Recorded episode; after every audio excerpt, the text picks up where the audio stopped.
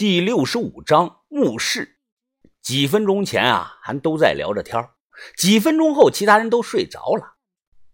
摸了一下小轩的额头，体温正常。我又拿起豆芽仔吃剩的半袋方便面看了看，对，一定是这样，没错的。方便面的鱼罐头都是从村里的小卖部买的。我和红眼睛刚好没吃，所以啊，我俩没事后背冒出丝丝的凉意，我突然想起了牙婆的孙女，她好像也是睡着后溺死在水缸里，是不是她看到了什么呢？这么说，小唐奶奶，啪啪，脑海中的记忆啊，就像是碎成了小块的片段，每个片段上都有一张人脸。我正想这些，忽然又听到身旁又传来啪啪的声音，停手，停手！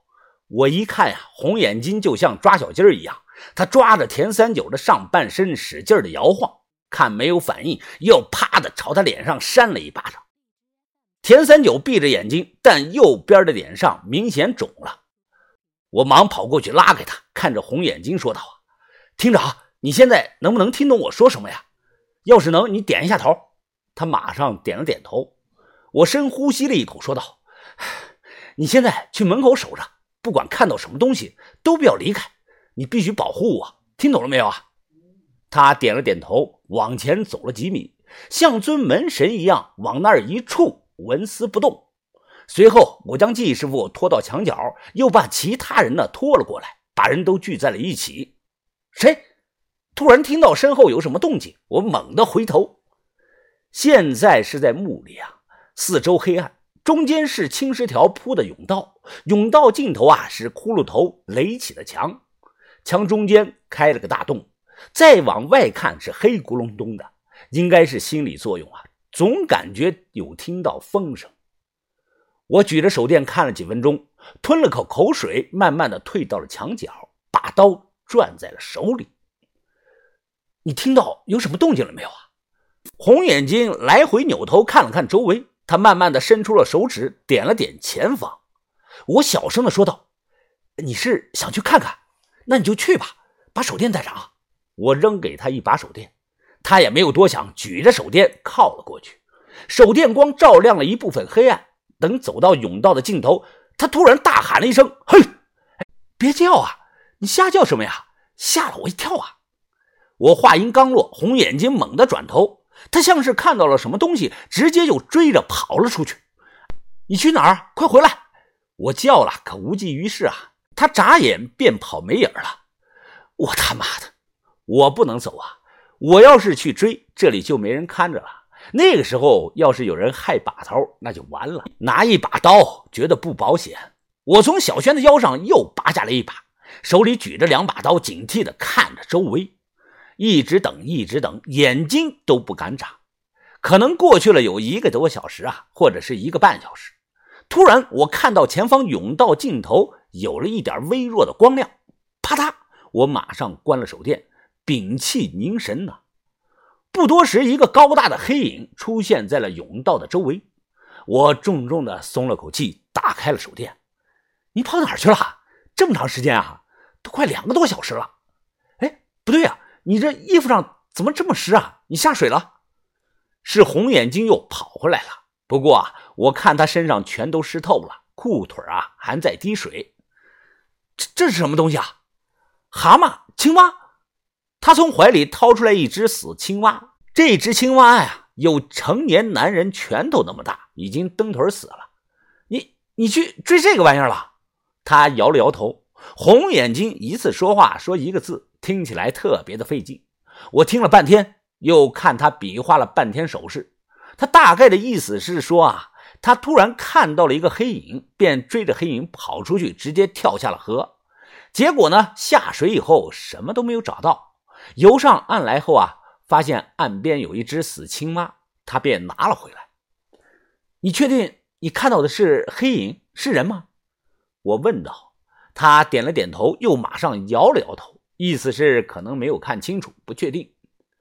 地下溶洞啊，有很多的暗河，但水温低，我不确定青蛙能不能在这种环境下生存。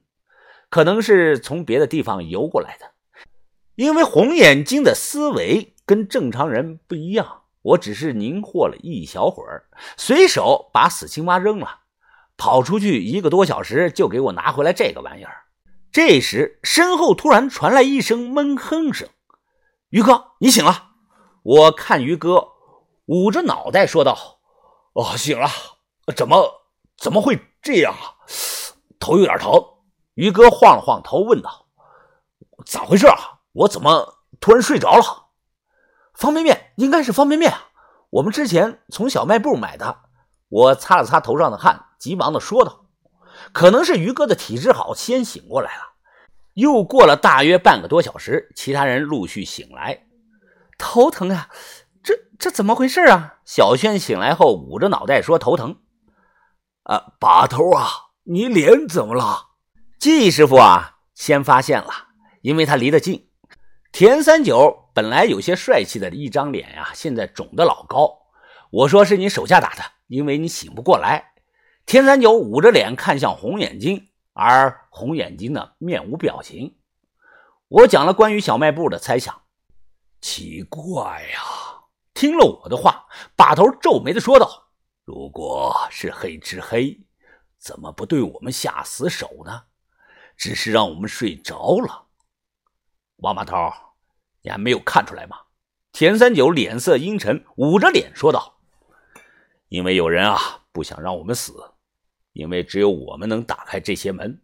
我们要是死了，他进不去。”王马头虽然没有露面。我敢肯定，这个人肯定和你那个师弟有关。凡是从你们村里小卖部买来的，不管是水还是罐头、方便面，全都扔了。我们马上照做呀，把东西都扔了。只有小轩包里留了几袋巧克力。把头，那我们现在怎么办呀？还要不要继续开抢了？季师傅问道。田三九先是低头，面无表情。随后，他突然呵呵的笑了起来，声音很冷，呵呵呵，笑声戛然而止啊！田三九抬头说道：“哼，我好长时间没有这种感觉了。敌在明，我在暗；我在暗，敌在明。玩黑吃黑，很爽啊！呵呵呵，你爽什么呀？啊，田把头，这会死人的！我感觉他莫名其妙啊。”起初不理解，后来才理解，我们和田三九就不是一种人。我们不是好人，但田三九一定是坏人，而且是很坏的那种人。想了想，水泵和婷婷就知道啊，田三九这种人干坏事干久了就没有感觉了，麻木了。但若有人在暗中偷偷看着他干坏事啊，他不但不怕，反而还会有兴奋感。这是不是变态呀？平水墙应该是由沙子、小石子儿、糯米水、树枝等做成的，就像大型汉墓配有的排水沟。这是墓主人给自己房子做的防水，有密度，但硬度不够。先用手钻在这个墙上打了一个小洞，然后往里边塞了三根火雷管。雷管的引线比较长啊，把三根线拧在一起耷拉下来。季师傅掏出打火机说：“都往后退上十米，我要点了。”等我们跑到甬道的尽头，他立即点着引线，转身就跑来。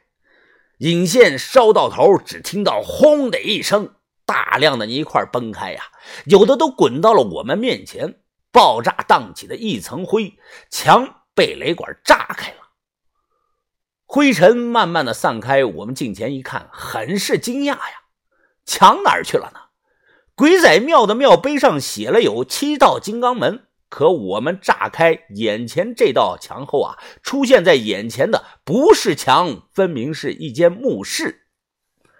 战国墓啊，基本上都是土坑墓。土坑墓的意思就是陪葬品和土壤混在一起，一层压着一层。可这个墓不是啊，一些陪葬品乱七八糟的散落在墓室中。有一具烂了的棺材，棺材烂的塌成了扁平状，在棺材周围还能看到有断了腿的陶器、青铜器、石器等，数量很多，就那么摆在地上。哎，快看，快看啊！豆芽仔使劲的晃着手电说：“哎，那个不是个青铜器吗？还是个方鼎啊，那么大，最少能卖二十万呀！我也看到了，那儿有一个带盖的青铜锅，生锈了。小轩说道。豆芽仔兴奋地找来了蛇皮袋，想跑进去装东西。别动！把头伸手拽住了豆芽仔。怎么了，把头？拿东西啊？拿完了走啊？豆芽仔一脸的纳闷。站在墓石口，把头皱着眉说道：“田兄啊，你怎么看呢？”田三九想了想，皱着眉说：“不可能啊，不合规矩。如果这里是主墓室，墓主不可能用这么普通的棺材，没有椁，只有棺。”把头看着近在眼前的墓室说道：“这招厉害呀！如果我们没有看到过墓碑，八成就要上套啊！”我心里是咯噔一下呀，这防盗防的墓主人还懂心理战。豆芽仔拿着蛇皮袋问道：“啥意思啊，把头？难道这里头有机关？就算有，呃都这么长时间，早就烂完了。你看那个棺材都扁成什么样子了？”墓葬机关这种东西啊，一般盗墓的碰不到。这个东西在有的大墓中真实的存在着。啊，看过没有？前段时间霸陵出土了一个青铜齿轮，猜来猜去都不知道是干什么用的。为什么会在皇陵？其实那个青铜齿轮就是墓葬机关的一部分，可能几千年前连着床弩什么的。至于其他的部分，可能因为地震损坏或者被盗了。田三九看了几分钟，转头说：“田宝，刚才炸开的土墙，你搬个大块的石头过来，扔进去看看。”